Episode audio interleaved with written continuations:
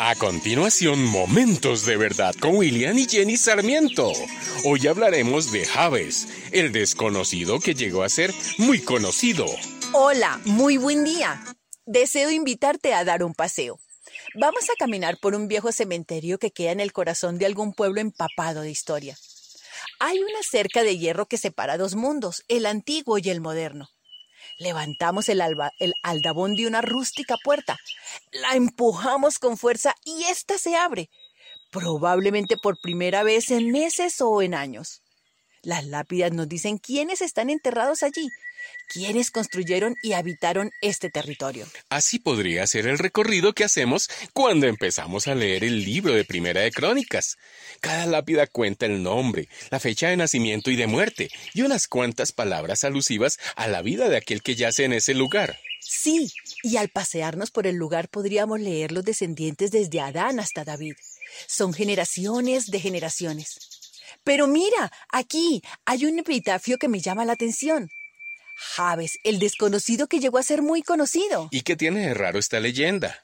Es que después de muchos descendientes, este es de los pocos que se dice algo de él. Oh, sí. En el capítulo 4, versículos 9 y 10, podemos leer, Javes fue más importante que sus hermanos. Cuando su madre le puso ese nombre, dijo, con aflicción lo he dado a luz. Pero Javes además le rogó al Dios de Israel, bendíceme y ensancha mi territorio, ayúdame y líbrame del mal, para que no padezca aflicción, y Dios le concedió su petición. ¿Te das cuenta? Este es un tesoro escondido esperando a ser desenterrado y valorado. Cuando Dios se toma la molestia de preservar el epitafio de un hombre de entre millones y lo da en un lugar tan breve y especial, podemos tener la seguridad de que su estudio detallado compensará el esfuerzo. Imaginemos un poco la vida de este hombre. Primero, su mamá le puso un nombre relacionado a un dolor intenso, una angustia o aflicción. Jave significa dolor. Cada mención de su nombre sería un recuerdo del sufrimiento que rodeó a su nacimiento. Sin embargo, leemos que Javes fue un ilustre hermano. Posiblemente fue un gran hombre a pesar de que tuvo un origen humilde. Dios lo llamó por su nombre y lo más importante es que conoció su corazón. Y te das cuenta que Javes hizo cuatro peticiones específicas en una oración osada a Dios que Dios decidió honrar. Sí, primero le pidió que lo bendijera. Posiblemente este hombre conocía el pacto de Dios con su pueblo y que tan solo por eso ya era bendecido. Pero Javes deseaba una bendición mayor. Era como pedirle, bendíceme con una bendición poderosa. Segundo, el ensanchamiento de su territorio. En la antigüedad significaba más riqueza, poder, estatus y mayor responsabilidad para con Dios y la sociedad. En el contexto de la cultura hebrea, aumentar el territorio implicaba tener un mayor interés en el plan de Dios. También le pidió poder y protección. Estas últimas dos peticiones era como decirle a Dios, Señor, cuento con tu favor, con tu guía y protección para hacer las cosas que tú deseas, en el tiempo que has dispuesto y de la manera que tú quieras. Quiero que me guíes cada paso que dé y que sea de acuerdo a tu mano poderosa.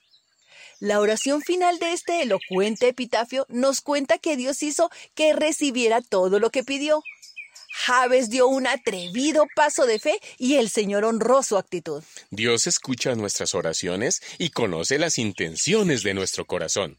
El Señor sonríe con esta clase de peticiones y camina con aquel que se atreve a pedírselas, desarrollando su fe a través de cada vivencia, de cada victoria y de cada revés. Podemos concluir entonces que un comienzo pequeño o difícil no obliga a tener una vida limitada que ninguna medida de éxito es segura sin la presencia y el poder de Dios, y que cuando Dios prospera y bendice, no hay lugar para sentimientos de culpa, condenación o tristeza.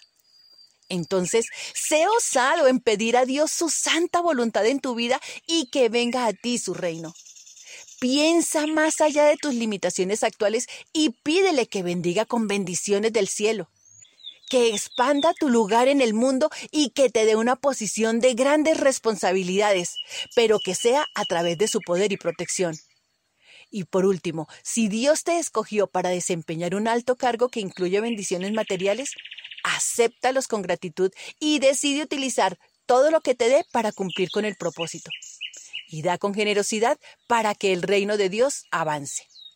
Te invito a que oremos juntos y deseo que lo hagas en voz alta. Padre Dios, gracias por estos tesoros escondidos que salen a la luz en su debido momento. Te ruego que tu mano poderosa siempre esté conmigo. Derrama sobre mí una sabiduría y discernimiento.